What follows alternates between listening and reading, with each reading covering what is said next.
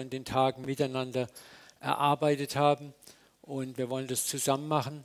Und ich habe mir gedacht, ich, mir lag auf dem Herzen, nochmal ein Summary, eine Zusammenfassung zu geben über das Thema Christus in uns. Und Christoph wird dann den Part übernehmen, dass wir so ein bisschen nochmal in Interaktion kommen, wo ihr nochmal Frage, Antworten stellen könnt und wir euch auch nochmal auf den Zahn fühlen. Was habt ihr so mitbekommen? Dass wir ganz sicher machen, dass die Herrlichkeit hier rausfließt aus dem Raum. Nämlich durch euch, nicht durch uns, sondern durch euch. Amen. Dann lasst uns mal noch beten. Ihr wisst ja, dass es eine christliche Veranstaltung ist. Ne? Vater, wir danken dir jetzt, dass wir hier zusammen sein dürfen. Und wir danken dir nochmal ganz herzlich für die tolle Konferenz bis hierher. Danke für alles, was du geschenkt hast, wo du Ermutigung gegeben hast, wo du geheilt hast, heilen wirst, wo du jetzt in diesem Moment auch noch arbeitest, Vater, um Heilung zu manifestieren, innen, außen, am Herz, an der Seele, am Körper.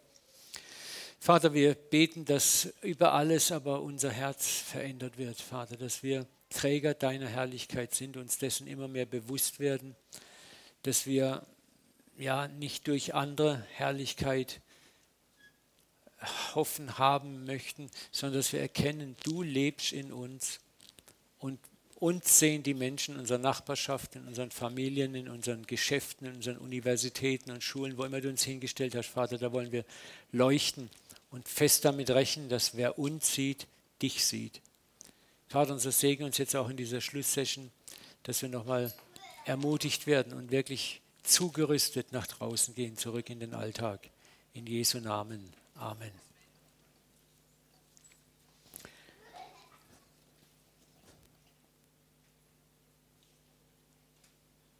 Vielleicht kann man das, Benny, lass einfach mal die Folie vielleicht stehen. Mich sieht ja eh, da müssen heute nicht mehr so viele. ich möchte nochmal diesen Vers aufgreifen aus Galater 2,20 und den nochmal auf eure Stirn richtig fett kleben. So leben nun nicht mehr ich, sondern Christus lebt in mir.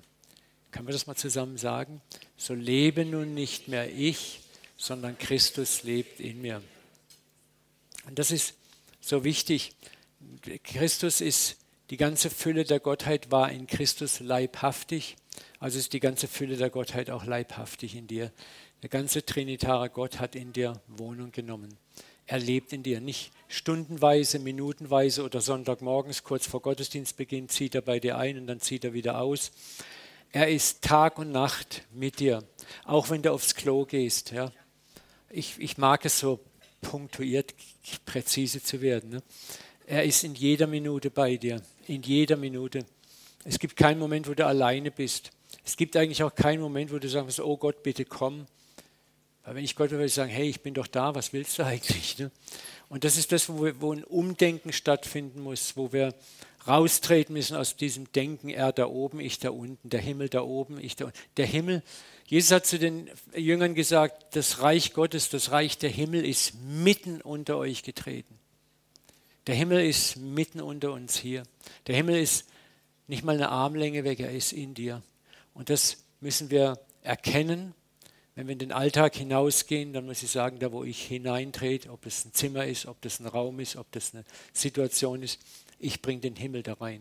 Ohne Arroganz, ohne Hochmut, ohne christliche Arroganz, sondern einfach demütig, sanftmütig. Und ihr werdet Erfahrungen machen, dass Menschen euch ansprechen und etwas an euch sehen, wo du dich selber fragst, ist hier noch jemand im Raum? Ne? Ich habe das, wie gesagt, so krass in der Kur erlebt, letztes Jahr, äh, wo Menschen mir Zeugnis gegeben haben, dass was auf mir ist, wo du dich dann irgendwann fragst, ja, sitzt hier noch jemand am Tisch ne, außer mir? Äh, das ist sehr schön zu erleben, weil du auch merkst, das hat nichts mit deiner persönlichen Würdigkeit zu tun, sondern mit deiner Natur, der du dir mehr und mehr bewusst wirst. Nochmal zusammenfassend ganz wichtig, ne, es ist kein Würdigkeitswettbewerb, dass Herrlichkeit auf dir wohnt, sondern der, der du gerade bist, das ist der, mit dem Gott arbeitet.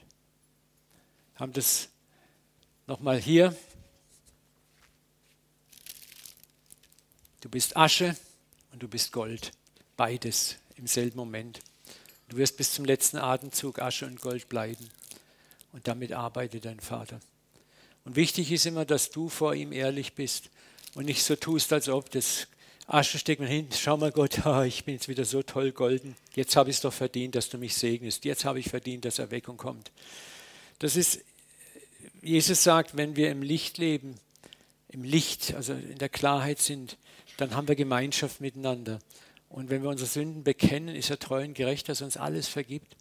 Der Deal ist einfach der, dass auch da, wo du noch kämpfst mit Sachen, vor ihm ehrlich bist und sagst, Papa, ich brauche heute da und da die und die Not, ich brauche die und die Gebetserhörung. Ich kämpfe immer noch mit dem Problem, mit dem Problem, aber ich halte es vor dich hin und ich schäme mich dafür auch nicht, aber ich brauche deine Hilfe. Und das ehrt den Vater so, wenn du kommst, als wie wenn du dich verstellst und so tust, als ob. Ich vergleiche das immer gern mit dem fünfjährigen Kind, was raucht. Der Papa kommt ins Zimmer, tut die Zigarette auf den Rücken.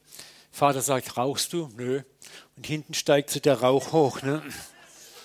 So machen wir es als mit Gott. Ne? So machen dann unsere frommen Übungen, unsere Feigenblätter und dann hast du alles gut, Gott. Und jetzt, ne?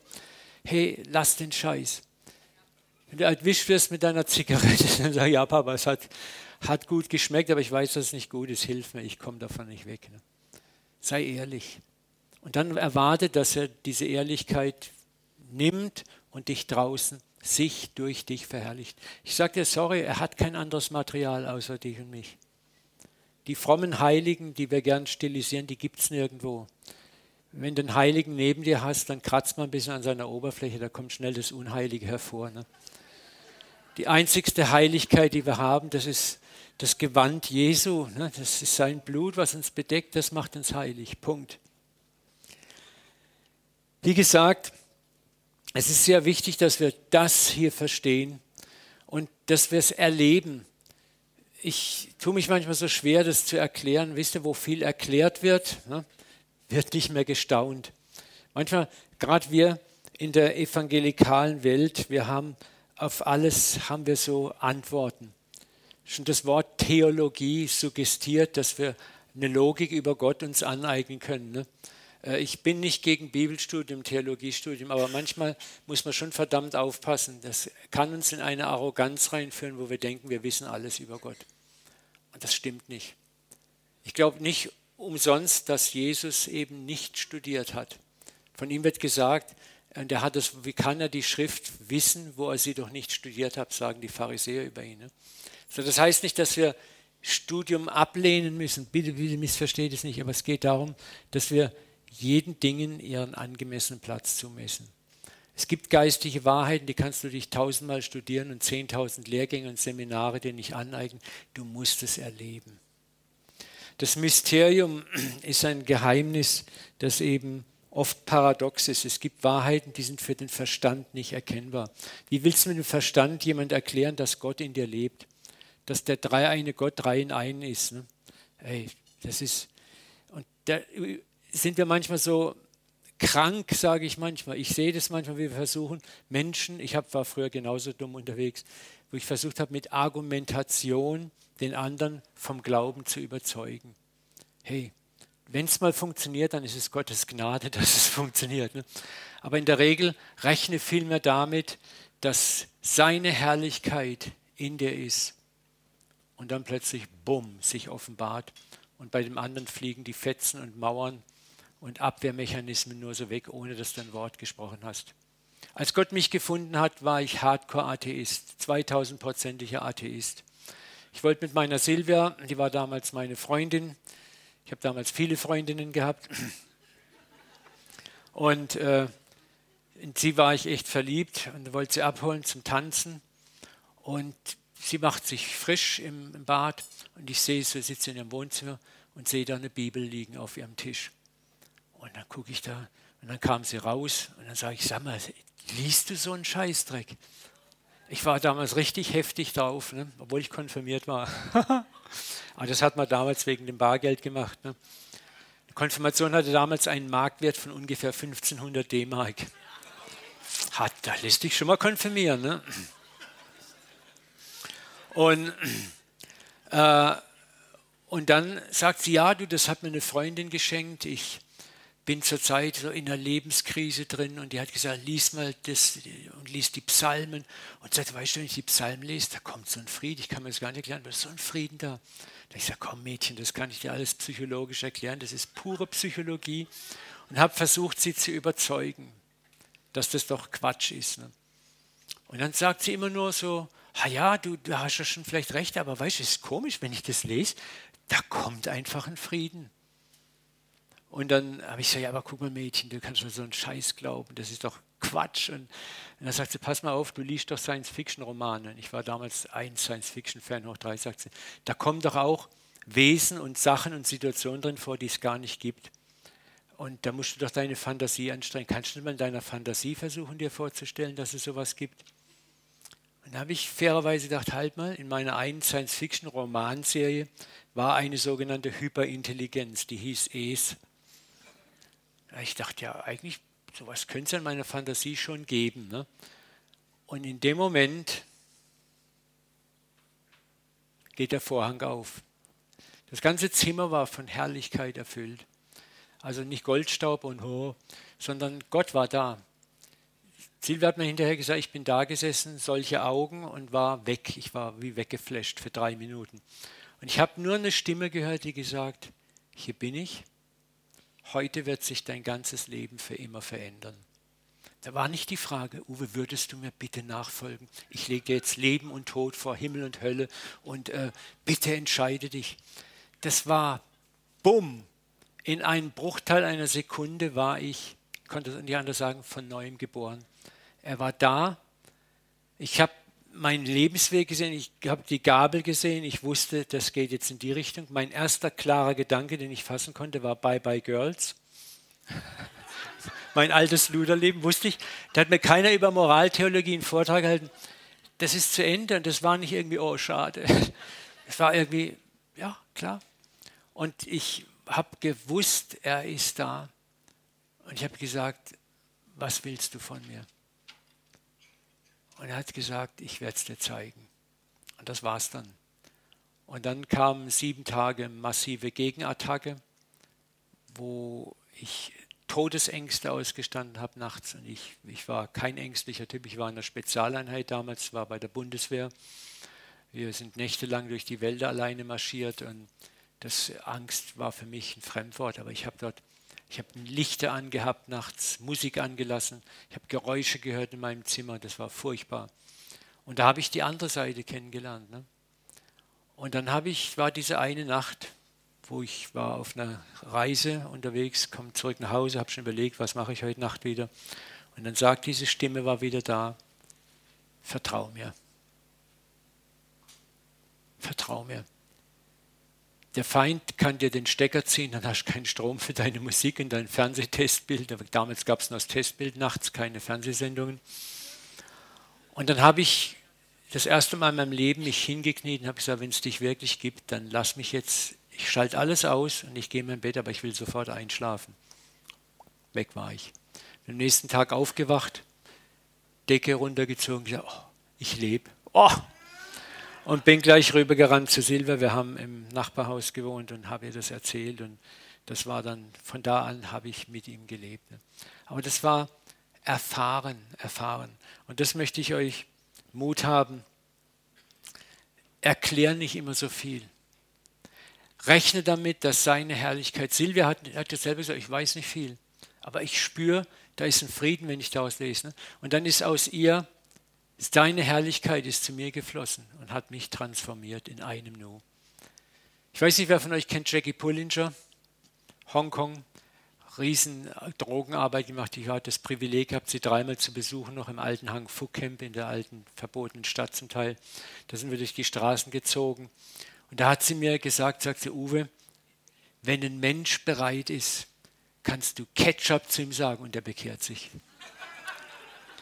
Und das hat mich so tief berührt, weil sie hat auch gesagt, sagt sie, weißt du, du kannst viel erklären, viel machen, sagt sie, aber rechne damit, dass Gott dich in seine vorbereiteten Werke führt. Und dann rechne immer damit, sagt immer, wir rechnen immer damit auf der Straße, dass wir nicht die, die Opfer finden, sondern Gott führt uns zu den vorbereiteten Menschen. Ne? Und dann sagst du Ketchup und der bekehrt sich. Ne? Ich fand das goldig, ich habe mich nie mehr losgelassen. Ne? Ich finde es auch toll, dass Jesus hat auch nicht immer alles erklärt. Ne? Da waren die zwei Jünger, äh, hörten ihn reden, folgten nach. Jesus wandte sich um, sah sie ihm nachfolgen und sprach zu ihnen, was sucht ihr? Was suchst du? Sie aber sprachen zu ihm, Meister, wo bist du zur Herberge? Was wird denn hier jetzt gemacht? Ich hätte gesagt, Moment mal. Google Maps, Google Earth, schau da. Ne? Hätten das genau erklärt. Was sagt Jesus? Erster Satz, komm und seht. Und das ist so wichtig. Herrlichkeit kann man nicht erklären. Herrlichkeit muss man sehen. Herrlichkeit ist dafür da, dass sie gesehen wird. Und da möchte ich euch auch ermutigen, nicht mehr du lebst, Christus lebt in dir. Und rechne damit, dass Menschen etwas in deinem Leben sehen. Wenig erklären, aber viel sehen und etwas sehen, was du auch noch gar nicht mal erklären kannst, wo du dir noch gar nicht mal bewusst wirst. Rechne damit, bet jeden Tag damit, Papa, lass deine Herrlichkeit auf mir sein. Wie die rausstrahlt, ob du jemand Hände auflegst und ihn äh, gesund machst, ob du ein prophetisches Wort für ihn hast oder einfach nur da bist und der andere sagt, wer zum Kuckuck bist du?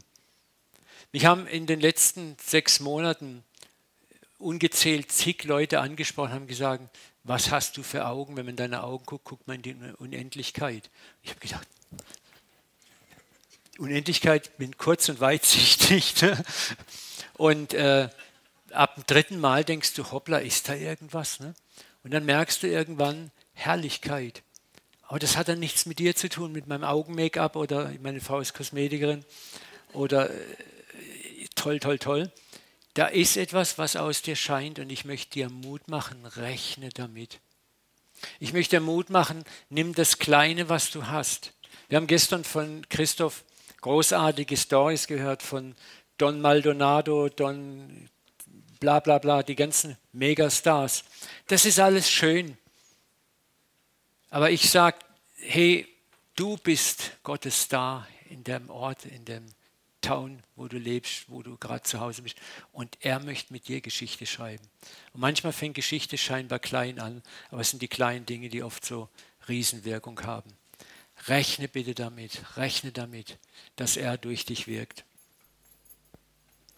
Nochmal, so lebst nun nicht mehr du, sondern Christus lebt in dir. Und egal wer du bist, Gott nimmt seine Gnadengeschenke nicht zurück er bereut seine Berufung nicht. Das, was du da siehst, ist der Petrus und da hat er den Hahn in der Hand, der kräht und da ist Jesus, der abgeführt wird. Jesus weiß, wen er sich erwählt. Er weiß, wen er sich mit dir und mir erwählt hat. Er weiß um deine Schwächen, lange bevor du sie entdeckst. Petrus wusste nicht, was für ein Potenzial auch zum Negativen in ihm war. Er hielt sich für den absoluten Megastar. Und Jesus sagt, hey, muss dir mal was sagen, heute Nacht, ehe der Hahn kräht, wirst du mich dreimal verleugnet haben. Was ich niemals, die anderen Loser vielleicht. Ne? Und ich nehme an, dass er gesagt hat, schau mal, hey, ich habe die Netze verlassen, bin dir sofort nachgefolgt, ich bin aus dem Boot raus als Einzigster, ich habe dich das und das gemacht. Ne? Und er hat recht. Und so geht es uns doch manchmal auch. Und dann kommt der Papa und muss dir auch mal zeigen, wo sind deine Sollbruchstellen. Wisst ihr, Gott liebt es, mit verwundeten Heiligen zu arbeiten, mit gebrochenen Heiligen zu arbeiten. Die unverwundeten Heiligen sind die stolzen Heiligen, die arroganten Heiligen, die tun nicht gut. Weil die Welt, zu der Gott dich schicken möchte, ist die zerbrochene Welt, die kaputte Welt, die du in den Arm nehmen sollst und sagen sollst, hey, da wo du warst, war ich auch dreimal so schlimm wie du. Weißt du, das löst Hoffnung aus. Was, du auch? Das kann ich mir gar nicht vorstellen. Ne? Deswegen, du wirst auch im Laufe deines jetzt heiligen, frommen Lebens noch an Sollbruchstellen geraten. Die werden vielleicht Dinge passieren, die du dir gar nicht ausmalst. Ne? Aber Gott wird dich niemals fallen lassen. Seine Gnadengeschenke und seine Berufung an dir bereut er nicht. Niemals. Das mag vielleicht schmerzhaft sein, das mag vielleicht Scham auslösen in dir. Aber ich sagte auch, und ich wünschte, dass Gott dir dann jemand an die Seite stellt, der dich in den Arm nimmt und sagt, wow, da war ich auch. Und wisst ihr, und deswegen sagt Jesus zu Petrus, Petrus, wenn du der eins zurechtgekommen bist, dann kannst du die Brüder stärken. Wenn du der eins zurechtgekommen bist. Ne? Und das Zurechtkommen braucht Zeit. Schau mal, Petrus hat den Herrn verraten.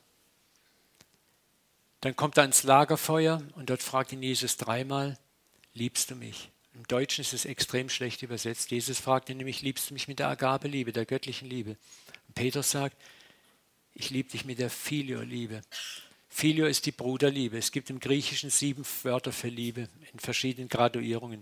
Was Petrus eigentlich im Klartext sagt, hey Jesus, ja, noch vor drei Wochen hätte ich gesagt, Doppelagabe. Bruderliebe ist alles, was ich managen kann. Weide meine Lämmer. Die Lämmer haben die Hirtenlehrlinge gekriegt zum Üben. Also was Jesus eigentlich so erstmal sagt, ist, naja, bist ein Lehrling. Dann fragt er ihn wieder, liebst du mich? Agape, Petrus, ist alles, was ich kann. Weide meine Lämmer. Dann kommt die dritte Frage. Und jetzt fragt Jesus ihn, liebst du mich mit der Filio-Liebe? Petrus wird traurig und sagt, du weißt alle Dinge, du weißt, dass ich dich mich mit mehr als Bruderliebe lieben kann. Jetzt kommt dieser kleine feine Unterschied. Weide meine Schafe. Was passiert ist eigentlich, dass Jesus sagt, weißt du, jetzt, jetzt hast du es kapiert, lieber Petrus, wer du wirklich bist, was du wirklich leisten kannst und nicht leisten kannst. Jetzt kann ich dir das teuerste und kostbarste geben, was ich habe, meine Schafe. Jetzt bist du der Stein, der nicht in sich selber ruht, sondern in mich ruht, der seinen eigenen Zerbruch kennengelernt hat, der die Schafe wirklich weiden kann. Wisst ihr, und Petrus Verratsgeschichte ist nicht zu Ende. Geh mal in den Galaterbrief, Kapitel 2, acht Jahre später ungefähr. Da muss Paulus ihn scharf zurechtweisen und er fällt in dasselbe Muster wieder rein. Da war dieser Streit zwischen der Jakobus-Fraktion und der paulinischen Fraktion, Gesetz ja, Gesetz nein, Heiden mit den Heiden essen, mit den Heiden nicht essen, beschneiden, bla bla, der ganze Kram. Und es kommen Leute von Jakobus und Petrus kriegt kalte Füße. Scheiße, ich sitze hier bei den Heiden, wenn die mich jetzt erwischen, dann geht der Stress wieder los. Oh, ich habe Bauchweh, Paulus, ich muss mal dringend raus. Barnabas erkennt sofort, was los ist. Ich habe auch Bauchweh. Petrus ist, äh, Paulus ist nicht dumm, kriegt es auch mit und sagt, Jungs, kommt mal her. Und dann wäscht er ihnen die Rübe ne? Und sagt, hey, wie kann das sein? Ne? Aber das, was für mich so tröstlich ist, Leute, acht Jahre später fällt Petrus immer noch in dasselbe Muster rein. Er wird erwischt, hat Angst und heuchelt. Aber hat ihn Gott verworfen deswegen? Er sagt, Petrus, jetzt bin ich aber enttäuscht von dir. Nein, ich möchte euch damit Mut machen. So lebe nun nicht mehr ich und Christus in dir. Christus lebt auch in dir in deiner Schwachheit und er weiß, wo du noch immer am Fallen bist, am Schnitt. Leute, Charakterbildung ist ein Prozess, der ein Leben lang geht aber das disqualifiziert dich nicht. Während Gott arbeitet mit dir, während er auch an dir arbeitet. Das ist vielleicht der beste Satz, das zu sagen. Er arbeitet mit dir, während er an dir arbeitet. Und deswegen zieh dich niemals zurück aus dem Dienst, aus der Erwartung, schenk mir deine Herrlichkeit, dass sie zu den Menschen fließt, während du auch mal versagst. Komm mit deinen Versagen zum Vater, geh zu ihm hin und er wird es richten. Wir haben den Satz gestern auch nochmal, ich möchte es einfach nochmal euch sicher nachgeben. Ich bin ganz sicher, dass Gott das gute Werk, das er in euch angefangen hat, auch vollenden wird. Wer ist der aktiv Handelnde? Der Erwählende? Es ist er. Nicht du hast dich gerettet, nicht deine unendliche Barmherzigkeit. Oh Jesus, du kannst ja so froh sein, dass ich in meiner unendlichen Gnade mich für dich entschieden habe. Es hat mich schon viel gekostet, aber ich habe es gemacht. Ne? Ja, so leben wir als. Ne? So, Gott, schuldest mir was. Ne? Ich habe mich ja für dich entschieden. Wenn wir das mal begreifen, ne, was Paulus, also entweder ist das wahr oder ist es nicht wahr. Er hat angefangen oder er hat nicht angefangen. Wenn er angefangen hat, dann kannst du einfach nur, also ich sage immer wieder, ich, er hat mich gefunden. Er hat mich gefunden, nicht ich habe ihn gefunden. Und das macht mich so unendlich dankbar und gleichzeitig so unendlich sicher. Und weil er mich gefunden hat, wird er mich auch vollenden. Denk nochmal an das kleine Mädchen, was ich gestern sehe, mein kleines Enkelkind. Heute kam sie wieder zu mir in der Pause. Wenn sie dann ihre kleine Hand in meine Hand legt ne, und will geführt werden und du hältst sie fest. Und das ist das, was Gott sagt. Gib mir deine Hand Und dann nimmt er deine Hand und sagt, und die halte ich fest und lass dich erst los, wenn wir über die Straße des Lebens gegangen sind. Meine Schafe sind in meiner Hand, sagt Jesus. Niemand kann sie aus meiner Hand reißen. Niemand. Niemand. Kein Teufel, kein Dämon, nicht einmal du selber. Denn du gehörst dir nicht mehr selber. Sagt die Bibel ganz klar, du gehörst dir nicht mehr selber. Darum bezeichnen sich die Apollos als Doulos, als Sklaven Jesu Christi. Du bist erkauft. Du hast deine, deine Lebensherrschaft abgegeben. Du gehörst jetzt ihm. So lebe nun nicht mehr ich, sondern Christus lebt in mir. Wisst ihr, diese ganze Lehre vom freien Willen, die müssen wir mal wirklich gründlich hinterfragen. Der freie Wille. Das ist immer noch so eine Illusion, die wir mitschleppen. Wenn es heißt, wenn Gott sagt, ich werde euch ein neues Herz geben, ich werde den, das steinerne Herz aus euch wegnehmen, ich gebe euch ein fleischendes Herz, ich werde meinen Geist in euch legen und aus euch solche Leute machen, die in meinen Gesetzen wandeln, meine Rechte halten und danach tun. Dann bedeutet das, dass er hier eine Totaloperation vornimmt. Ja? Da ist nichts mehr frei. Du, du gibst das ab und das ist grandios. Und jetzt sind wir im Mysterium und trotzdem bist du du. Du bist nicht ein Zombie, wo Gott sagt rechts, links, links, nein, rechts, rechts. Das ist das Mysterium, das Geheimnis. Du bist trotzdem du, aber du hast eine völlig neue Grund-DNA in dir. Paulus beschreibt es meisterhaft im Römerbrief, diesen Kampf, den wir jetzt noch kämpfen. Wollen habe ich wohl, aber das Vollbringen, ah, das schaffe ich oft nicht. Wer wird mich erlösen von diesem todverfallenen Leib? Ne? Wo diese, das Hin, das Hin und Hergerissen sein werden wir immer erleben, solange wir in diesem Leib sind. Aber du bist neu. Pfarrer Wilhelm Busch hat es mal so toll gesagt, vor meiner Wiedergeburt sündigte ich fahrplanmäßig. Nach meiner Wiedergeburt war jede Sünde ein Zug und Glück. ja, das, ich fand, das ist goldig dargestellt, wie wir das empfinden und erleben auch. Ne? Da ist der neue Geist, das Neue in uns, was uns dann schließlich überführt. Ich möchte euch Mut machen, auch diese Gnade immer wieder zu empfangen, immer wieder Gnade zu empfangen. Das hat Christoph auch so wunderbar gesagt. Lasst mich damit abschließen. Ihr sollt gerade eure Feinde lieben. Das ist auch so was, wisst ihr, da fließt Herrlichkeit. Das sind die Gebote, die wir am meisten auf die Seite geschoben haben, auch als Christen. Ganz an den Rand, ganz weit. Ah, das ist ja mal, klar, Feinde lieben, klar, im tausendjährigen Reich. Dann ja. Ihr sollt Gutes tun, Ihr sollt leihen und euch keine Sorge darüber machen, ob es wiederbekommt. Wie oft mache ich mir Sorgen, wenn mich jemand anpumpt, oh, Wege ab, hier, da und dort. Ne? Dann wartet eine große Belohnung auf euch und ihr handelt wie die Kinder des Höchsten. Ich könnte euch Stories erzählen, gerade darüber, über Weggeben, großzügig sein, Versorgung. Hammer, Hammer, Hammer. Vielleicht eine kleine Geschichte. Ich bin jetzt gerade im Arbeitslosengeldbezug. Das ist durch die, das Wegfall von Krankengeld, das ist so Übergangsregelung bis zur Rente. Und ich meine, mir geht es nicht schlecht. Und ich habe dann einfach gesagt, Papa, das habe ich von Christoph gelernt, mit seinem Auto, wo er gesagt, ich hätte gerne ein schönes Auto. Das wäre gut, wenn du, wenn du mir das einfach so ein bisschen auffütterst. Und ich hatte das Gebet gesprochen am Tag X und am selben Abend wache ich nachts auf und bin so übernatürlich wach und denke, komisch, ach, lese ich ein bisschen was in meinem Kindle Reader, in meinem Buch. Auf einmal kommt eine WhatsApp rein. Das ist so, glaube ich, 2 Uhr morgens.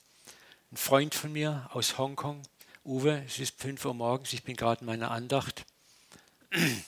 Der ist Topmanager bei einer riesen Weltfirma und sagt, kann es sein, dass du gerade über Finanzen betest? Ich habe mir ist die Kinnlade runtergesaust. Ne? Ich saß im Bett, das gibt es doch nicht. Ne? Wir haben uns ein Jahr nicht mehr gesehen, gehört voneinander. Und habe ich nicht geantwortet. Dann kam gleich die nächste WhatsApp. Bitte sag mir, du musst mir nicht sagen, wofür oder warum, aber sag mir, wie viel. Dann habe ich ihm geschrieben, den Betrag ich sage jetzt nicht, also war schon Betrag. Und dann kam eine Minute später die Antwort, ist bereits telegrafisch angewiesen. Ich habe im Bett geweint. Ich habe geweint. Einfach weil äh, A, wie er das macht, mit jemand, der überhaupt von gar nichts weiß, auch wo ich, ich mache selten, ich rede auch nicht viel über meine Bedürfnisse, weil ich sage, da ist einer, der muss es wissen und der sorgt dafür. Und das andere ist eben genau das, äh, die, der Witz ist der, ich habe diesen jungen Mann kennengelernt bei Jackie Pullinger in Hongkong, da war er Missionar. Und habe ihn damals unterstützt auch. Und das ist das, wo, wo Jesus sagt hier, tut Gutes, Leid, gebt weg, macht keine Sorgen drauf. Es wartet eine große Belohnung auf euch. Hey, was du gibst, kommt immer wieder zurück. Zeit, Einsatz, Liebe, Energie, es kommt alles zu dir zurück. Es ist nicht Gott ist kein Automat, wo du oben 5 Euro reinwirfst, ziehst unten 10 wieder raus, wie es manche Money Preacher gerne sagen. Ne? Das vergiss mal, das ist das Wohlstandsevangelium, das ist nicht richtig. Er hat seine Zeit und er kommt nie zu spät, nie zu spät, auch wenn das manchmal blöd anfühlt. Er ist gütig gegen die Undankbaren und Bösen. Hör auf zu urteilen, der hat es verdient, der nicht, der ist böse, der nicht. Wir Christen sind Weltmeister darin geworden, die Welt in Lager zu teilen. Und das hilft uns nicht. Das hilft uns überhaupt nicht. Ich bin der Gute, du bist der Schlechte, du musst hier raufkommen auf meinen Berg. Und dann wundern wir uns, dass die Welt sagt, sorry, von dir Arschloch will ich nichts wissen. Ja, wir haben manchmal eine Arroganz an uns, die tut mir richtig gehend weh. Sorry, muss ich so sagen. Jesus hat sich so nicht verhalten. Er ging herunter. Überleg mal die samaritanische Frau. Er erniedrigt sich, er spricht sie an, was schon ein Unding war, dass ein Jude einen Samariter anspricht. Dann bittet er sie um Wasser. Sie war so geflasht. Ne? Und dann kommt dieses liebevolle, prophetische Wort, was eigentlich ihre Sünde aufdeckt, aber nicht in einer Art und Weise, du Schlampe, ne, sondern ganz liebevoll. Und die Frau rennt in das Dorf rein und erzählt dem ganzen Dorf, schau mal, da ist ein Mann, der mir alles erzählt, was ich getan habe, was ich ausgefressen habe. Und die hat sich geschämt eigentlich im Dorf. Deswegen ist sie mittags an den Brunnen und nicht morgens in der Kühle, weil sie mit den anderen Frauenbildern nichts zu tun haben wollte. Wisst ihr, das ist das, ist gütig gegen die undankbaren Bösen, wo wir mal dieses Label wegschieben müssen. Und wir sollten auch gütig sein gegen die undankbaren Bösen. Was du bekämpfst, bleibt. Was du liebst, wird überwunden. Das war das Motto unserer letzten Konferenz. Warum? Seid barmherzig, wie euer Vater barmherzig ist. Wir haben einen barmherzigen Vater, das ist Gottes Markenzeichen. Richte du nicht, dann wirst auch du nicht gerichtet. Schau mal, wenn du auf jemanden mit dem Finger zeigst, merkst du was? Wie viele Finger zeigen denn auf dich? Drei. Das hat Gott so eingerichtet, toll, ne? Und einer zeigt nach oben. Das ist einfach so. Ich weiß, wie schwer das ist. Ich richte auch noch viel zu viel. Aber er sagt, tu es nicht. Das Schöne ist, dann wirst du auch nicht gerichtet. Das ist so easy, ne? Verurteile niemand, dann wirst auch du nicht verurteilt. Und jetzt kommt das Grandiose, sprich frei, dann wirst du freigesprochen werden. Ich habe so oft in den letzten zwei Jahren Menschen freigesprochen und habe so viel Gnade im Return bekommen. Das ist, und das war nicht einfach. Es ist so, wir haben auch als Christen mein Recht, mein, ich habe mein Recht. Ich habe Krankengeld, also Krankentagegeldversicherung gehabt, die haben mich dann auch äh, so abzocken wollen. Also dann habe ich gesagt, euch zeige ich es, ich habe eine Rechtsschutzversicherung. Und Gott sagt, Uwe, ouch, mach's nicht. Einig dich gütlich mit ihnen. Und dann kam aus einer ganz anderen Ecke das, was sie mir eigentlich geschuldet hätten, noch kam zu mir geflossen, wo ich dachte, boah, es gibt's nicht, es gibt's nicht. Freunde, sprecht frei, dann werdet ihr freigesprochen werden. Wisst ihr, nur wem viel vergeben wird, der wird auch viel lieben können. Deswegen nochmal zusammenfassend, schäm dich nicht deiner Unzulänglichkeiten, bring sie vielmehr ans Licht. Rechne damit, dass Gott mit dir arbeiten wird, auch in deiner Unzulänglichkeit. Sei der, der du bist, auch vor den Menschen. Versuch nicht Mr. und Mrs. Heilig zu sein. Dann kann Gott dich wunderbar, wunderbar, wunderbar gebrauchen. Und liebe deine Feinde. Oh, ich könnte noch so viel sagen, aber Vater, ich möchte jetzt einfach nochmal Segen ausbeten, dass wir das verstehen, was es heißt, du lebst in uns. Du hast dich herabgelassen, in uns Wohnung zu nehmen und du fühlst dich wohl bei uns. Auch wenn manche Möbel noch krumm und schief sind und bucklig und manches stinkt und fault noch. Aber du bist derjenige, der gesagt hat, siehe, ich mache alles neu. Vater, und ich danke dir, dass du, während wir unterwegs sind, du an uns arbeitest. Während du durch uns an den Menschen arbeitest, arbeitest du an uns. Und oft auch durch das, was wir tun, arbeitest du an uns. Vater, ich bete besonders nochmal um einen besonderen Ausfluss an Barmherzigkeit in unser Leben. Dass wir barmherzig sind. Das fällt uns so verdammt schwer. Vater, wir haben selber vielleicht auch so wenig Barmherzigkeit erfahren und leben in dieser Kultur des Abrechnens, Gegenrechnens, des Verdienens und verdient haben. Vater, mach uns frei davon. Danke, dass du so völlig, völlig, völlig anders bist. Und ich bete, dass ab morgen und schon ab heute Mittag, wenn wir auf dem Nachhauseweg sind, deine Herrlichkeit außen scheint. Ich segne euch nochmal ganz bewusst, dass ihr ganz konkret in den nächsten fünf Tagen massiv Erfahrungen macht, wie Licht aus euch strahlt, Herrlichkeit aus euch strahlt, das kann ganz unterschiedlich sein, aber wo Menschen euch Zeugnis geben, wer bist du? Was ist das auf dir? In Jesu Namen. Amen. Christoph, darf ich dich bitten, den Sack zuzuschnüren?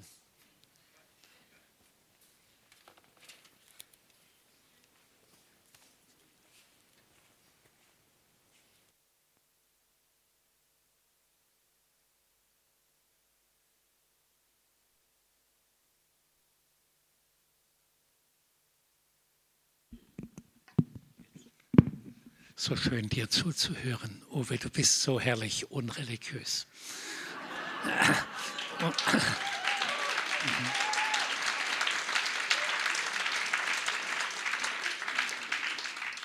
Und dann sagst du so die wichtigen Dinge mit Worten, die man wirklich gut verstehen kann. Ja. Das ist sehr erfrischend, sehr gut. Ich weiß nicht, ob ich einen Sack zubinden kann. Ich habe so den Wunsch an euch, nochmal, lasst nochmal die Zeit dieses Seminars oder Konferenz an euch hm, Revue passieren und fragt mal, wozu habe ich mich konkret entschieden? Oder was nehme ich ganz konkret mit? Weil sonst kann so eine Zeit eine nette Zeit sein, aber danach läuft so der Lebensablauf genauso weiter wie vorher. Hm. Ich, wir empfehlen, wir halten ja öfters so Seminare, macht am Schluss so eine Kurzfassung.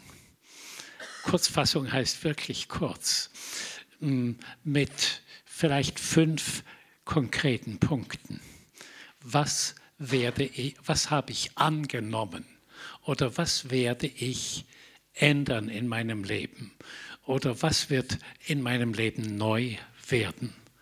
Wozu habe ich mich entschieden? Ich fasse noch mal ganz kurz zusammen, so die wichtigsten Punkte.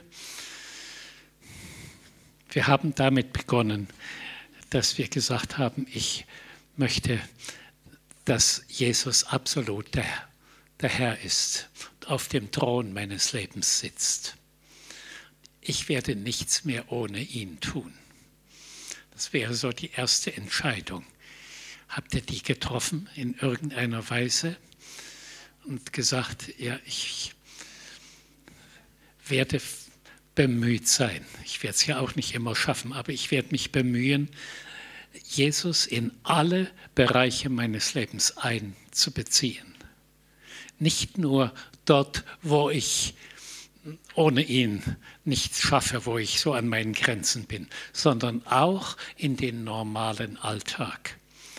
Weil wenn Jesus nicht im Alltag ist, dann das Leben wie umsonst. Dann ist da Vakuum oder gar negative Kräfte am Werk. Hm, weil es geht nur um Licht und Finsternis, es gibt nichts dazwischen. Oder es gibt nur entweder mit Jesus oder mit ohne ihn. Und da kommt dann der Teufel rein auf irgendeine Art.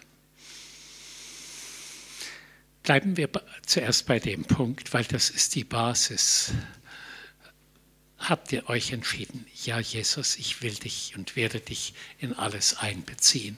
Ich werde mein Leben nochmal ganz neu allein auf dich ausrichten. Ja, gut. Mag jemand nach vorne kommen und das so mit seinen Worten sagen oder auf seine Lebenssituation bezogen sagen? Ist immer gut, wenn ihr da konkret werden könnt.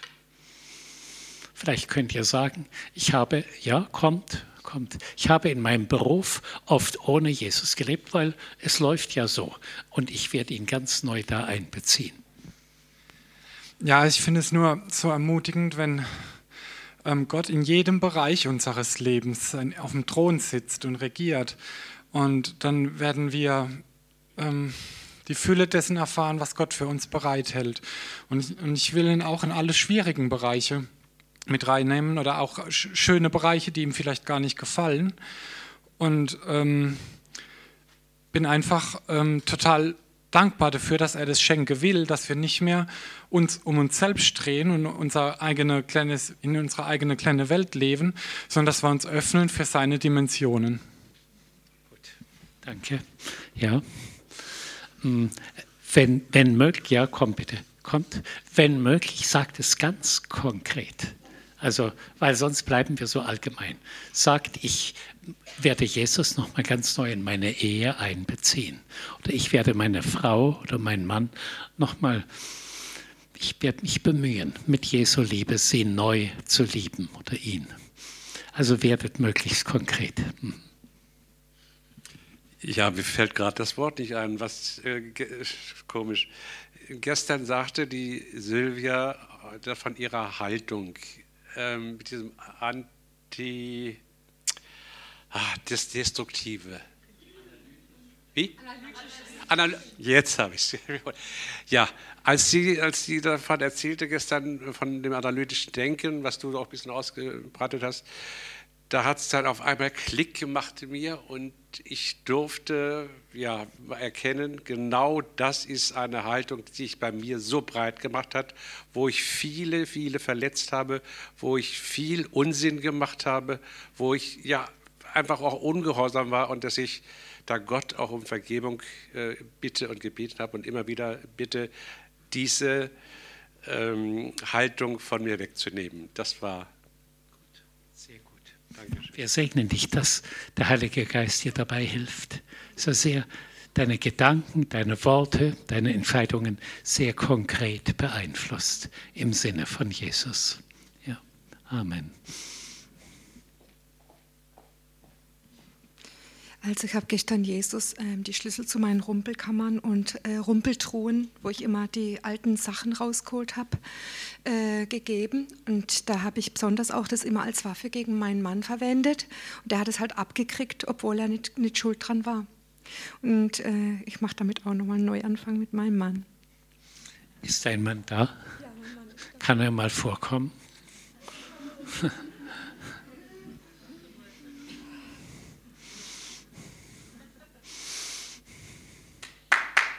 Mhm.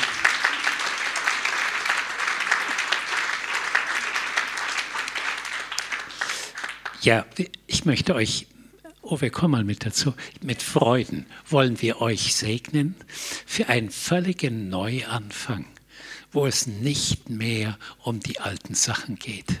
Ja, und wo nicht mehr der Blick zurück, sondern der Blick auf Jesus nicht mehr zurück in die alten Verletzungen und Ärgerlichkeiten, Enttäuschungen, sondern der Blick auf Jesus und dann seinen Blick der Liebe empfangen, richtig was empfangen, ein Geschenk vom Himmel und dann diese Liebe weitergeben. Mhm. Deinen Mann mit Liebe angucken, statt ja. mit, mit Sachen aus der Rumpelkammer hier. Danke, Jesus. dass wir, wir rufen eine richtige Eheerneuerung in euch rein. Ja, und zwar nicht so selber gemacht, ja, wir geben uns Mühe, sondern mh, mm, als Gnadengeschenk des Himmels. Wirklich was Übernatürliches. Amen. Amen. Gut. Es lohnt sich, nach vorne zu kommen, ja. gell? Mhm.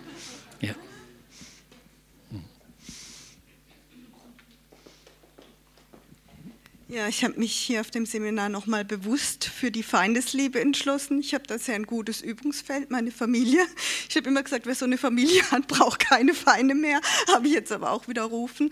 Und das ist wirklich übernatürlich, das, wo ich menschlich an meine Grenzen komme. Da fängt Gott an. Ja?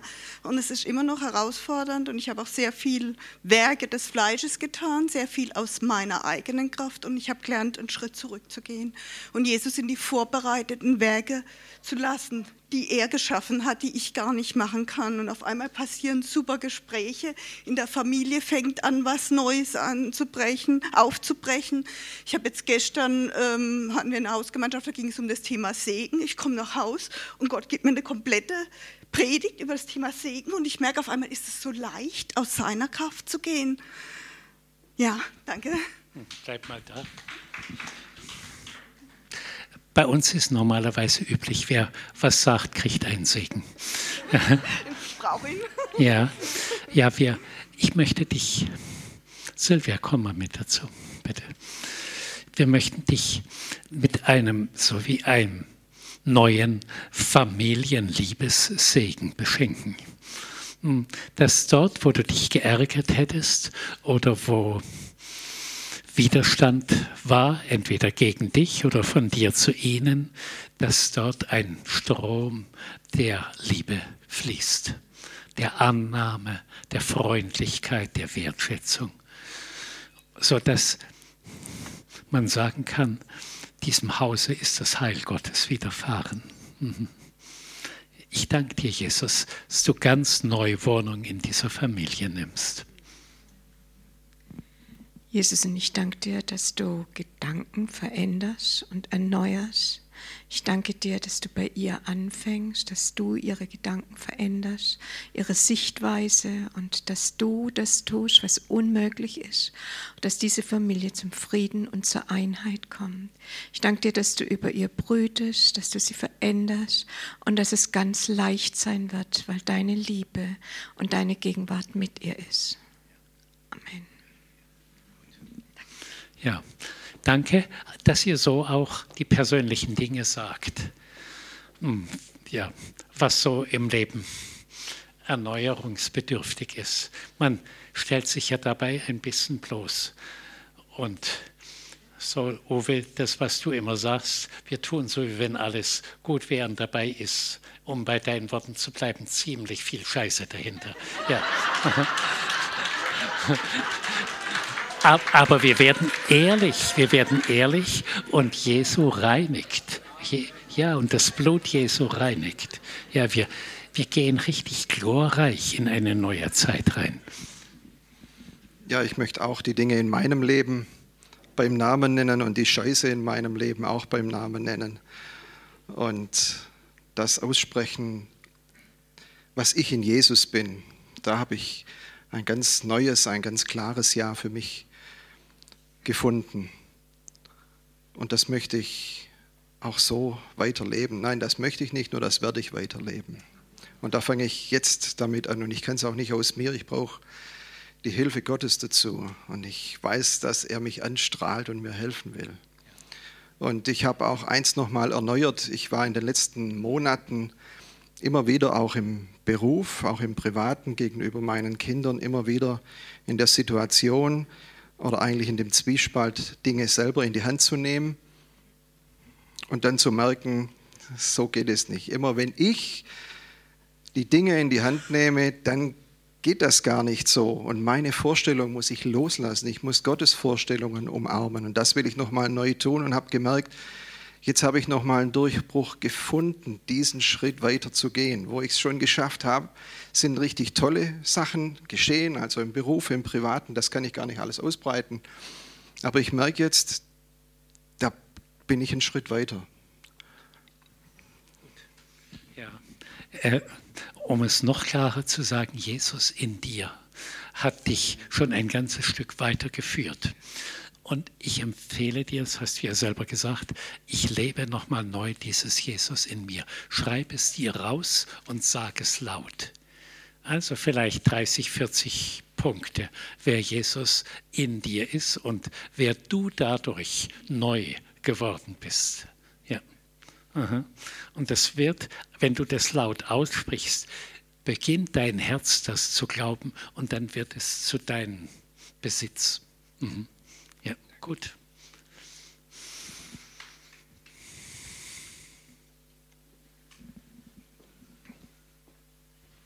Ja, also ich habe Jesus jetzt ganz neu nochmal kennengelernt und ich möchte auch viele Verletzungen ans Kreuz bringen. Ich habe einen nicht ganz einfachen Ehemann, den ich manchmal auch vielleicht mit Gewalt versucht habe zum Glauben zu bringen. Und da ist ziemlich Gegenwehr da. Und da möchte ich jetzt wieder ganz neu auf den Weg kommen und mit Gelassenheit, mit Gott im Rucksack, mit Jesus im Herzen wieder neu begegnen und auch seine Verletzungen abzugeben. Jesus, wir segnen dich, dass du zu dem Wollen das Gelingen gibst. Dass plötzlich Dinge, die vorher nicht gingen, jetzt leicht ging, gehen. Im ganzen Beziehungsbereich. Wie wenn du genau genommen zugestimmt hast, ich werde nochmal eine neue Frau. Es sind nicht die anderen, du wirst erneuert. Indem du erneuert wirst und Jesus ausstrahlst, werden die anderen auch verändert. Amen. Mhm. Gut, das war also der erste Teil. Der zweite Teil war, wir entscheiden uns neu für Liebe. Liebe, auch nicht nur da, wo Liebe leicht geht, sondern auch da, wo man am liebsten ärgerlich wäre oder Abstand halten würde oder dem anderen irgendwie zeigen, wie unmöglich er ist, an die Stelle Liebe bringen. Das ist nicht so einfach, aber mit Jesus ist das möglich. Wer, wer möchte dazu was sagen? Wer hat sich neu für das ganze Thema Liebe entschieden? Das ist eigentlich das, das Hauptthema unseres Lebens. Das ist das Hauptgebot von Jesus. Ich weiß nicht, ob ich es in richtige Worte fassen kann. Ich habe vor 17 Jahren hat Jesus sich meiner angenommen und relativ schnell daraufhin war ich mit der ganzen Familie obdachlos und bin, wir sind dann von unserem Heimatort nach ganz nach in den Norden gezogen, also mit unserem VW-Bus und dann wieder in den Süden und haben Hilfe gesucht bei verschiedenen Brüder und Schwestern. Und ich habe in der Zeit ganz arg mit Gott dann auch gehadert. Warum, wieso, weshalb? Bin doch Baby, kannst mich doch nicht auf die Straße setzen, was soll das? Und ja, es ist alles in Ordnung. Darüber habe ich meinen Friede, dass ich auf der Straße war mit, mit meiner Tochter, mit meinem Mann. Er hat uns da verändert. Aus dem stolzen Mensch ist ein vielleicht ein bisschen zerbrochener Mensch, vielleicht ein demütiger Mensch wurde, keine Ahnung was, ein bisschen was von allem, ein bisschen vielleicht. Und jetzt, er hat uns wieder eingepfropft, wie er es auch gesagt hatte. Und trotzdem bin ich jetzt in einer Gemeinschaft, die sehr, wie sagt man das, äh, pietistisch ist. Ich war heute nur gesegnet mit dem Lobpreis, was ich vor vermisse. Und ich hadere unwahrscheinlich oder habe gehadert unwahrscheinlich mit meinen Brüdern und Schwestern über ihre Hartherzigkeit, über ihren Egoismus, über ihr Nicht-Hinschauen, helfen in fremden Ländern, aber ja nicht hier, alles von sich zu weisen. Und ich habe mich gestern absolut dafür entschieden, meine Brüder und Schwestern zu lieben, so wie Gott mich liebt. ja. Ja. ja, und es ist der einzige Weg, dass du was ausrichtest. Ja, dass Du musst dich ja ärgern oder bist enttäuscht oder irgend sowas. Und das bringt alles nichts, sondern indem du sie liebst, öffnen sie ihre Herzen. Und es kann sein, dass du Botschafterin an Christi Stadt gerade in so einem Kreis bist. Und durch Liebe plötzlich ändert sich alles. Und wir segnen dich, dass du sie lieben kannst, auch dort, wo es dir eigentlich von dir aus schwerfällt. Dass du übernatürliche Liebe für sie bekommst und damit ihre Herzen erreichst möchte ich segnen mit einem Motto, das Franz von Assisi zu seinem gemacht hat. Die beste Kritik am Negativen ist das Tun des Besseren. Die beste Kritik am Negativen ist das Tun des Besseren. Er hat damals die Umstände und Zustände in seiner Heimatstadt Assisi nicht laut kritisiert, sondern ist einfach vor die Stadt gegangen und hat es anders gemacht. Vater, und ich möchte jetzt auch unsere Schwester hier segnen mit der Gnade einfach still freundlich, gütig, es besser zu machen, ohne arrogant zu erscheinen, ohne als Heilige zu erscheinen, aber dass Herrlichkeit aus ihr strömt, aus ihrem Andersleben, dass die Herzen, die verhärteten religiösen Herzen aufweicht, aufweicht, aufweicht, aufweicht. Ich segne dich damit. Und ich segne dich mit messbaren, spürbaren Zeichen in den kommenden Tagen, die dir Mut machen, den Weg zu gehen. Amen glaube, du hast für viele mitgesprochen. Bleib mal da. Weil viele äh, sind vielleicht jetzt nicht in der gleichen Situation, aber doch von Menschen umgeben, wo es uns schwerfällt, sie anzunehmen und lieb zu haben. Und wir treffen eine Entscheidung, ich will sie ehren, annehmen, sogar loben. Es gibt ja immer was zu loben. Ja, also ich will nicht auf ihre Schwächen und Fehler schauen, sondern ich will auf das Gute schauen und will sie dadurch hochheben und dann gehen ihre Herzen auf. Ja. Und vielleicht werden die in kurzer Zeit völlig offen für alles, was vom Heiligen Geist kommt. Einfach durch Liebe. Ja, gut.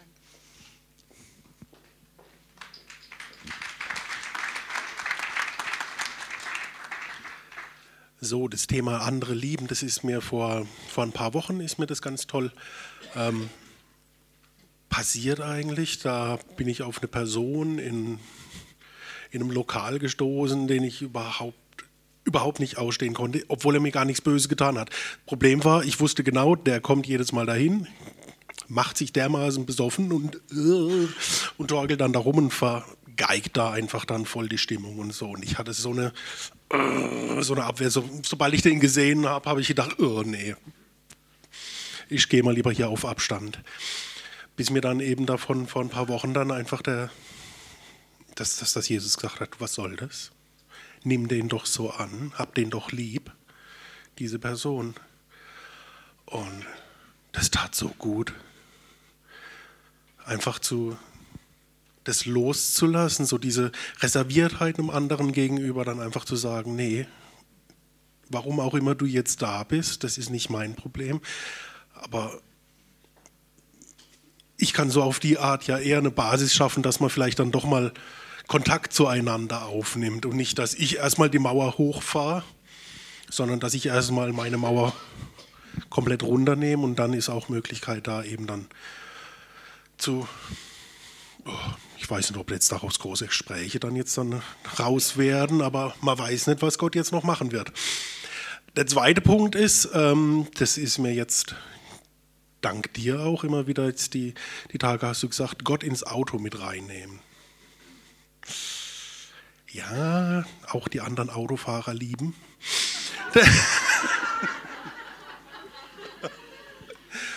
ähm, ja, das ist so meine, meine starke meine starke Schwäche, meine schwache Stelle einfach. Und das habe ich heute Morgen tatsächlich auch wieder versucht und gestern. Und was hatte ich gute Möglichkeiten, die Autofahrer vor mir zu segnen?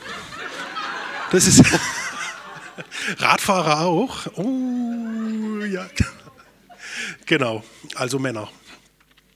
Gott mit ins Auto nehmen und die anderen lieb haben. Ja, also was du damit zum Ausdruck bringst, Liebe beginnt mit einer Entscheidung. Es beginnt bei uns und wir fangen das System der Liebe an, auch wenn es uns schwerfällt. Und dann kommt der Zustrom von Gott. Auf einmal lieben wir die anderen Autofahrer oder äh, auch die, die nicht liebenswert sind. Und ich möchte nochmal alle in, ermutigen, was du gesagt hast. Entscheidet euch neu zu lieben. Und genau genommen ist das verkehrt, was ich sage. Hm, weil es geht ja um ein Gebot Gottes, das Hauptgebot von Jesus. Hm, und wenn er der Herr ist, dann sind wir gar nicht vor eine Entscheidung gestellt, sondern dann, dann gibt es nichts anderes.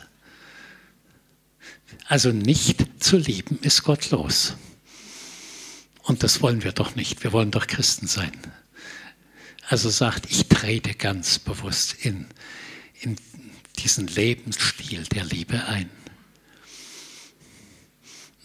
Mm, und das ist nicht immer einfach und das ist ein Lernprozess.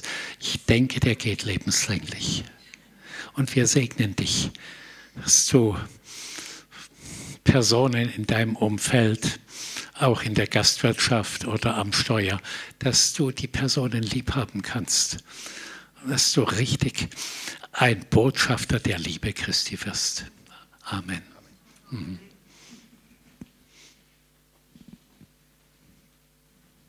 Ähm, ich habe mich auch neu für die Liebe entschieden, beziehungsweise ich möchte auch nicht, nicht mehr gottlos sein. Ich möchte ähm, vor allem meine Geschwister lieb haben, weil ich habe ja, viel Böses gesagt in meiner Familie. Genau. Das ist am schwersten in der Familie, ja. Silvia, komm mal mit dazu. Ja, wir segnen dich, dass du dort, wo du früher zurückhaltend, reserviert oder gar abweisend reagiert hast, oder Schutzmauern aufgezogen hast, dass du da alles öffnest, dein Herz, deine Sprache, deine Gefühle, Jesus reinlässt und sie lieb hast. Du fängst an und dann kommt der Strom der Liebe von Jesus dazu. Es wird dich völlig verändern, wird aus dir eine sehr liebenswerte junge Frau machen. Jesus, und wir beten, dass all die Verletzungen, die dich dazu bewegt haben, diese Mauer aufzubauen und äh, zurück einfach die Stacheln auszufahren, dass die geheilt werden, dass du diese Verletzung nicht mehr als Verletzung siehst, dass du vergeben kannst und dass du den anderen mit Gottes Augen siehst. Sein Gold in ihm, denn jeder ist ein äh, Brief, Christi. Und ich bete, dass du auf den Zeilen dieses Briefes in deiner Familie und in deinem Umfeld lesen kannst, übernatürlich, weil du dich entscheidest zu lieben. Amen. Wir sagen dir Dank, dass du dich für Liebe entschieden hast. Ja, der Herr wird dir dabei helfen. Ja, es wird sehr glorreich sein.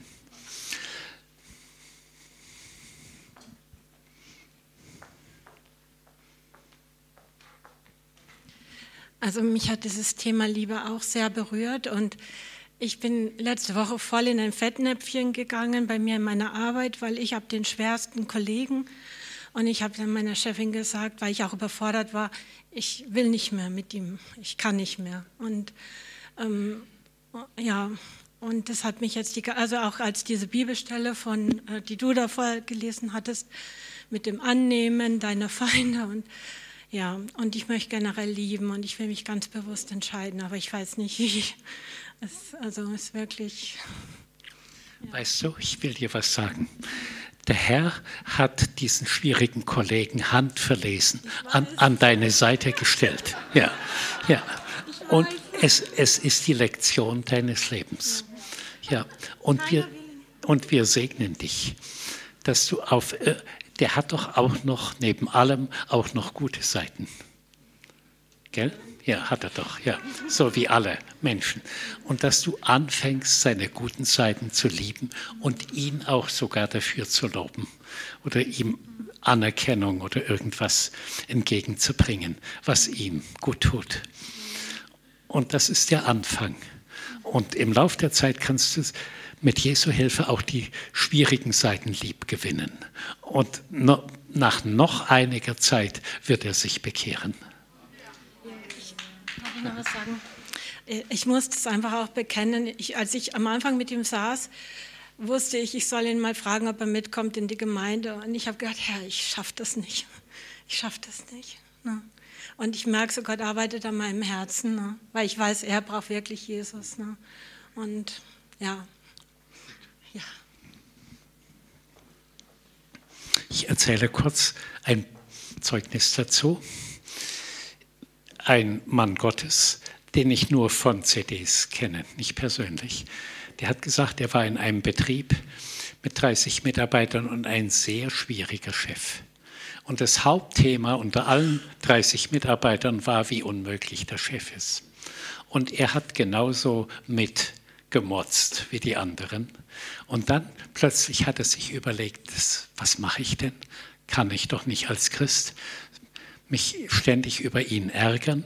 Und er hat auf Liebe umgeschaltet und war immer freundlich zu ihm und hat extra für ihn Gutes getan. Und der Chef war völlig durcheinander und hat gesagt, geht's Ihnen nicht gut? der konnte damit nicht gut umgehen. Aber er hat gefragt, wieso sind Sie so freundlich? Und er hat ihm das versucht zu erklären, so, dass er das verstehen konnte, weil er Christ ist, weil er zur Liebe berufen ist. Und der Chef hat immer mehr gefragt und gefragt und schließlich hat der Chef sich bekehrt. Und dann kam ein völlig neuer Ton in die Firma und im Laufe der Zeit haben sich von den 30 zehn Mitarbeiter bekehrt, weil einer mit Liebe begonnen hat. Versteht ihr? So läuft das. Das ist diese gewaltige Kraft des Universums. Gut, das war also das Thema Liebe. Es war vorbereitend auf Herrlichkeit. Und aus Liebe kommt Einheit. Und dort, wo Einheit und Liebe da ist, kommt die Gegenwart Gottes, kommt die Kraft Gottes und kommt schließlich die Herrlichkeit Gottes hin. Hat, mag noch jemand was zu Versöhnung und Einheit sagen? Einheit ist eine gewaltige göttliche Kraft. Hm. Da, wo Einheit gelebt wird, das wissen wir vom Turmbau zu Babel, da heißt es, da sie in Einheit an diesem Turm bauen, hm, ist ihnen nichts mehr verwehrt und unmöglich. Sie werden alles erreichen, was sie sich vorgenommen haben, sagt Gott. Und da sie in eine negative Richtung gebaut haben, mit negativen Absichten, äh, sich selber zu erhöhen, hat Gott Verwirrung gestiftet und Uneinheit. Mhm. Also da kommt es sehr stark zum Ausdruck. Mag jemand was? Ich habe mich für Versöhnung und Einheit entschieden. Gibt es da noch ein Zeugnis dazu?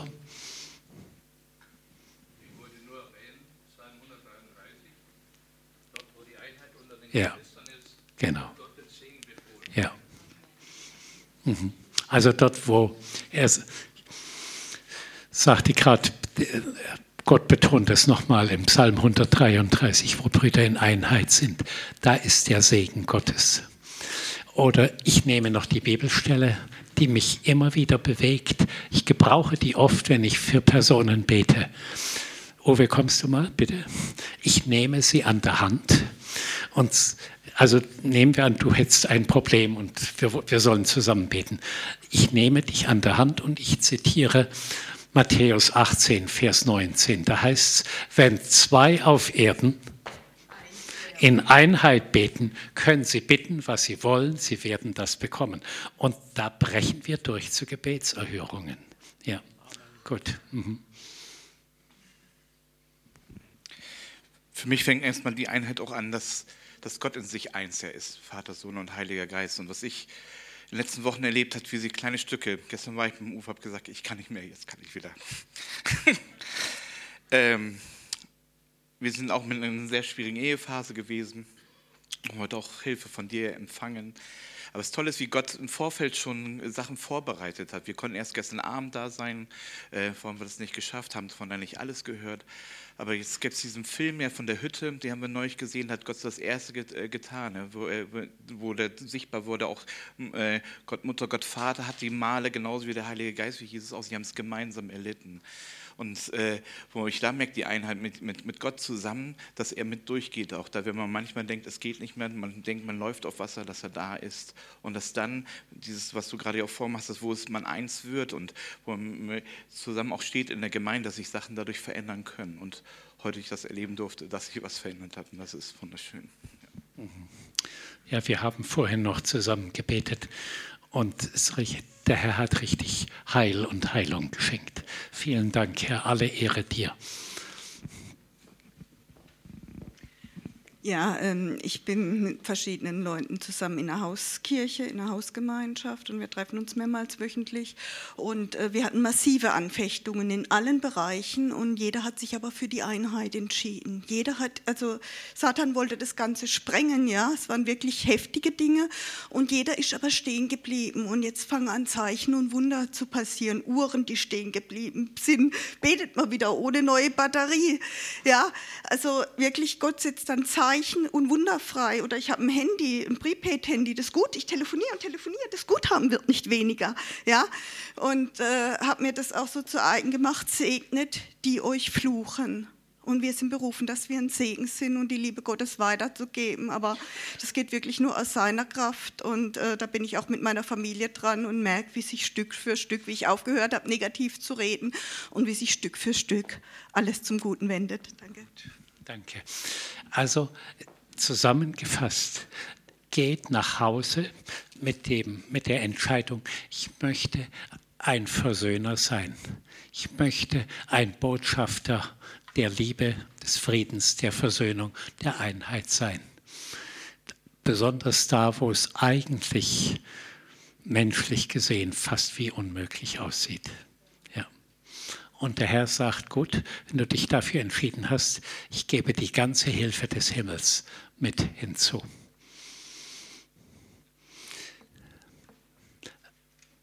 Ich sage es vielleicht noch mal ein, noch ein bisschen klarer. Versöhnung und Einheit ist gut, aber es muss auch noch Liebe dazu kommen. Es reicht sonst nicht. Ja.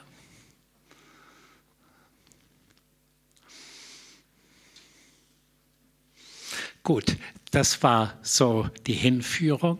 Dann sind wir gestern Abend so zu dem Punkt gekommen, Herr, wir brauchen diese übernatürliche Dimension der Herrlichkeit. Und ich, als ich dann abends in meinem Zimmer war, ins Bett ging, hat der Herr sehr deutlich zu mir gesagt, eigentlich hatte ich mir noch irgendein Zeichen Gottes, starke, irgendwelche starken Zeichen gewünscht gestern Abend. Und der Herr hat deutlich zu mir gesagt, ihr habt eine Tür zur Herrlichkeit geöffnet. Irgendein Anfang ist geschehen, auch wenn wir es hm, nicht mit starken Manifestationen erlebt haben. Es hat etwas mit Herrlichkeit begonnen. Und Herrlichkeit, da können wir jetzt viele Ausdrücke dazu sagen. Uwe sagt, es hat viele Facetten. Ich glaube, die Herrlichkeit und die Gegenwart Gottes und das Handeln und Wirken Gottes ist mh, hm, der geistliche Zustand der Endzeit und der Zukunft. Und unsere Gemeinden werden Orte werden, wo die Herrlichkeit wohnt und wirkt wo es gar nicht mehr groß um uns geht, was wir denken und sagen und wie gut wir sind und all das sind gar nicht so gut. Aber der Herr kommt mit seiner ganzen Fülle und mit seiner ganzen Kraft und wird gewaltige Dinge tun in den Gemeinden und ihr als Gemeindeglieder, lieber würde ich sagen, als Angehörige der Gemeindefamilie, Familienangehörige, ihr geht nach Hause und tragt das in euer Haus. Geht mit der Erwartung nach Hause, ich habe über Herrlichkeit gehört. Das Wort aus Habakkuk 2, Vers 14 sagt, die Erde wird erfüllt sein mit der Erkenntnis der Herrlichkeit des Herrn. Und wir haben begonnen, ein bisschen Erkenntnis über die Herrlichkeit zu bekommen in den Tagen. Und ich trage es mit nach Hause und es wird zunehmen, zunehmen, zunehmen. Und mein, meine Familie wird von Herrlichkeit erfüllt sein. Und ich werde Herrlichkeit an meinen Arbeitsplatz tragen, in meine Umgebung.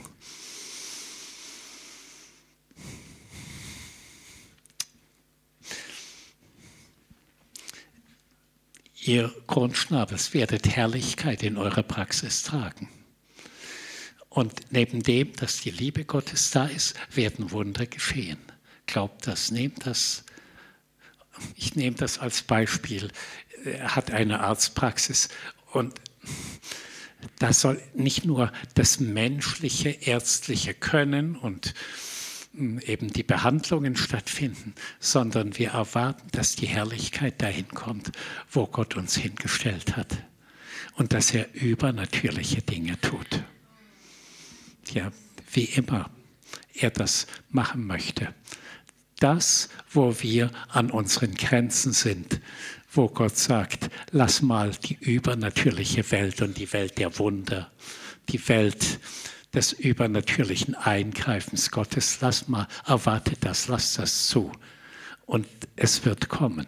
Und ich möchte euch ermutigen, oder ich weiß nicht, wie ich es am besten sagen soll, ich möchte euch bitten, nehmt die Erwartung an seine Herrlichkeit, dass sie mit euch geht, nehmt das mit. Sie in euer Auto kommt und dann in eure Wohnung, eure Familie, dann später an euren Arbeitsplatz, sagt, ich nehme das mit. Hm. Als gestern Gott zu mir gesagt hat, es war ein Anfang, dass ihr die Herrlichkeit ergriffen habt und mitgenommen habt und etwas geöffnet habt. Dann habe ich gefragt, Herr, ist das wirklich so? Ist die Herrlichkeit schon für jetzt bestimmt oder ist jetzt schon der Zeitpunkt, wo deine Herrlichkeit kommt? Weil alles bei Gott hat ja festgesetzte Zeitpunkte.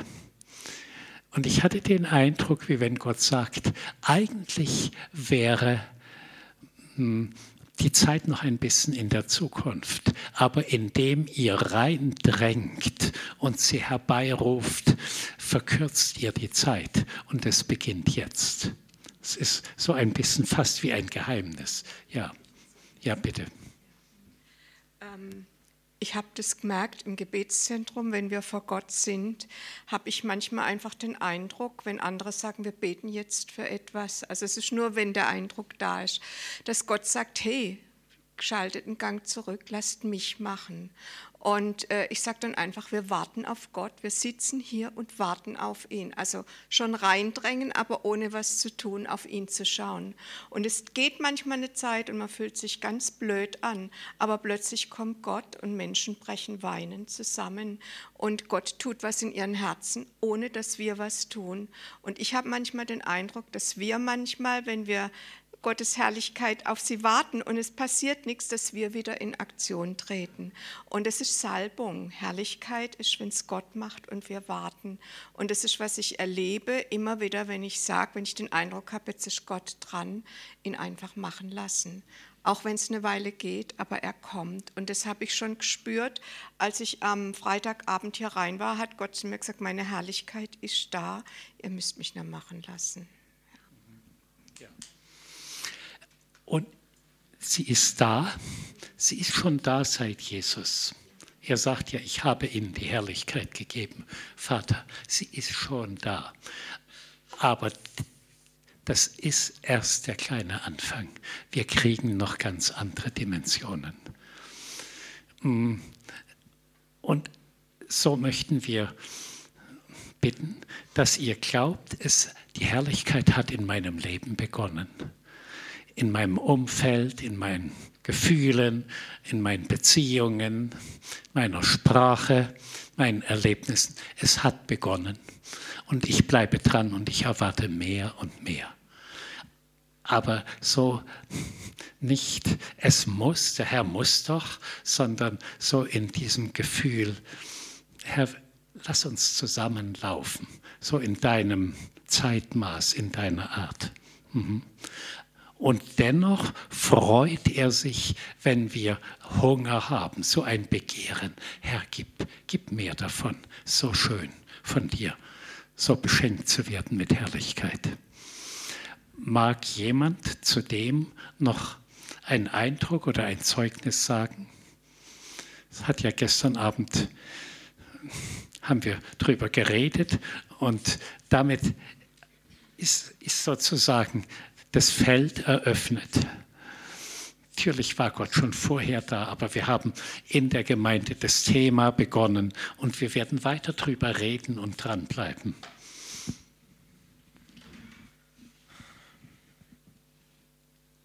Ich bin jetzt gerade sehr, selber sehr, sehr berührt. Ich habe mich erst letztes Jahr im Sommer zu Jesus bekennt, habe mich vor drei Wochen taufen lassen. Bin sehr dankbar, dass ich diese Konferenz mitnehmen durfte. Ähm, schon am Freitagabend zu einem Bekenntnis, mich zu Jesus zu bekennen, hat schon in der Nacht bei mir gewirkt. Ich bin am Samstagmorgen aufgewacht und schon noch im Halbschlaf habe ich mit Jesus gesprochen und gewusst, Jesus, du bist da, ohne, ohne dass mein Bewusstsein schon wach war. Ich habe gleich meine, es kamen negative Gefühle hoch, ich habe das gleich an Jesus weitergegeben und äh, ich habe eine gute Freundin. Sie hat sich Zeit genommen, die letzten zwei Monate immer mit mir morgens zu beten. Und äh, für den Alltag, für, den, für meine Arbeit. Und möchte Uwe, möchte Ihnen ganz herzlich danken für die Tiefe, für die Liebe. Und möchte auch dir, Uwe, danken für deine, für deine Praxis. Ich habe heute Morgen bin ich auch wieder ganz neu aufgewacht, ähm, wo ich überlegt habe, soll ich die meine Freundin oder Bekannte Claudia anrufen zum Beten. Und in mir kam eine Ruhe, ein Frieden in mein Herz. Ich sagte, Gott, Jesus, du bist da. Ich brauche nicht mit ihr beten. Ich kann alles direkt mit dir besprechen und habe das auch gemacht. Und es ist wie, wie, wie eine Last von mir gefallen. Ja. Es hat sich ein, ein, eine Ruhe, ein Frieden eingestellt. Also ich danke, danke euch beiden für, für, die, für die Impulse und wie das auch wirkt, wie das wirklich auch begonnen hat.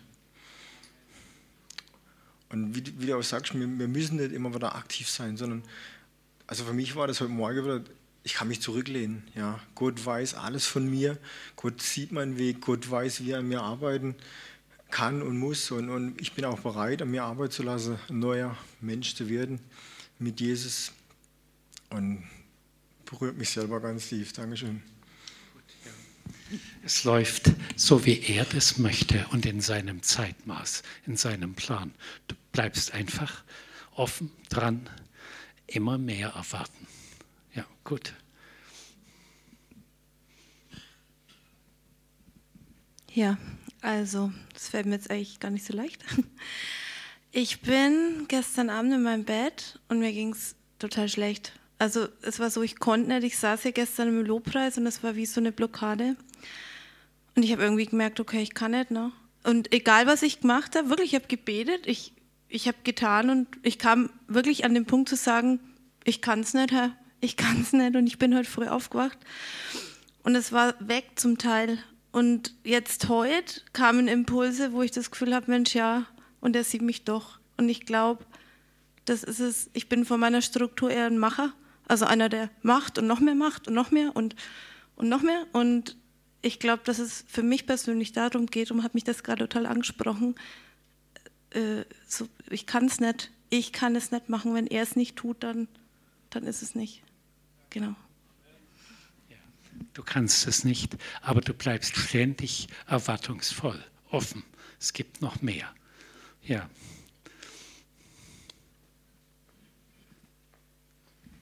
Ich wollte nur ganz kurz was sagen. Und zwar habe ich das vor einem halben Jahr auch erlebt, diese Schwere der Herrlichkeit. Und ähm, ich bin jetzt im Moment in einer Lebensphase, wo ich sagen würde, Uwe würde sagen, ich habe kein frommes Wechselgeld in der Tasche mehr. Ähm, und ich habe es gestern trotzdem erlebt. Also ich habe gestern so diese Schwere der Gegenwart Gottes trotzdem erlebt. Und ähm, das ist für mich so besonders. Also, ähm, dass es einfach unverdient ist und dass es ähm, reicht, sich auszustrecken. Ja, Dankeschön. Also du hast es gut ausgedrückt. Wenn die Herrlichkeit da ist, kommt das Gewicht Gottes, die, diese Unermesslichkeit, die wir gar nicht mehr mit unseren Worten beschreiben können. So wie wenn sich der ganze Himmel für uns öffnet. Die Geschenke Gottes, die Liebe Gottes, die Weisheit Gottes. Plötzlich sind wir davon umgeben und erfüllt. Gut, ich möchte noch was sagen. Eigentlich zuerst nicht, aber irgendwie treibt es mich doch, doch vor. Ähm, das hat mich jetzt auch sehr bewegt an dem Wochenende. Ich war beim Walter Penzorn auf dem H1, bin da, das war für mich ist für mich Neu Herr Herr Herrlichkeit, Sem Seminar, genau, so, so, sorry, im Pfingsten mache ich das nächste. Das sind für mich viel Neuland. Und ähm, wo ich immer wieder, und da wo ich auch lebe, da wo ich stehe, habe ich immer so den Eindruck, ich bin allein. Da ist keiner, der mit auf meinem Weg geht. Habe aber von der Prophetie her, auch vom prophetischen Dienst, diese Zusage, dass Gott was mit mir vorhat.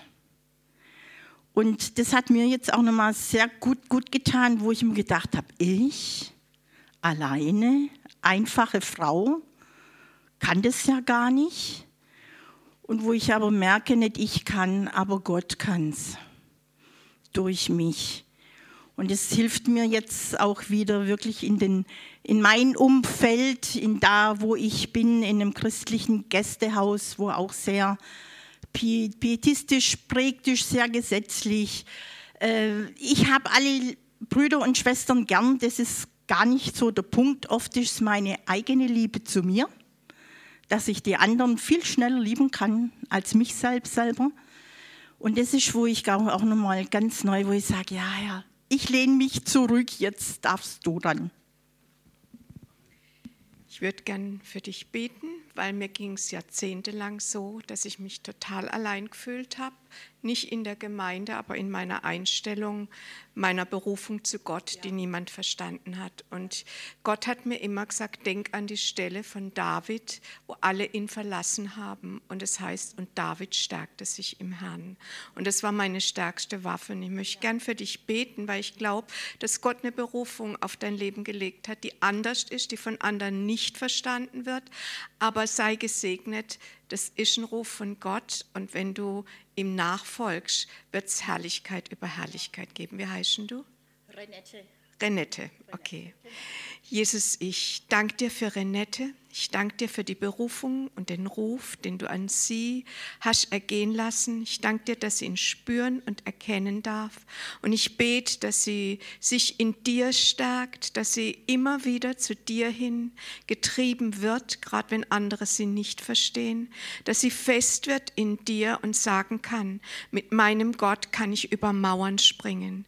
Und ich danke dir, dass du sie auch, wenn durch Reibung und äh, Prozesse, durch die sie sie durchgehen muss bei anderen Menschen, sie zum Schluss oder nach einer Weile sagen kann, Gott stärkt mich da drin.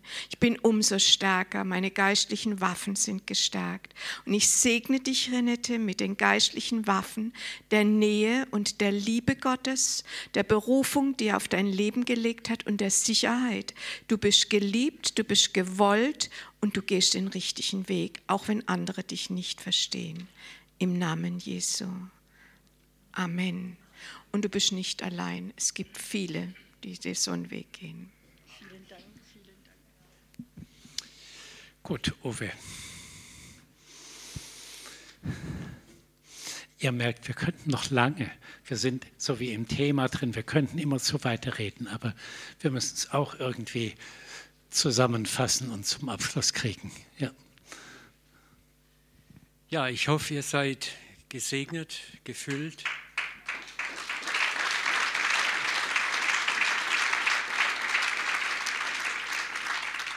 Ich möchte euch entlassen mit einem Zitat von Bart Smogler. Benny, kannst du es mal an die Wand werfen? Ja, da war's.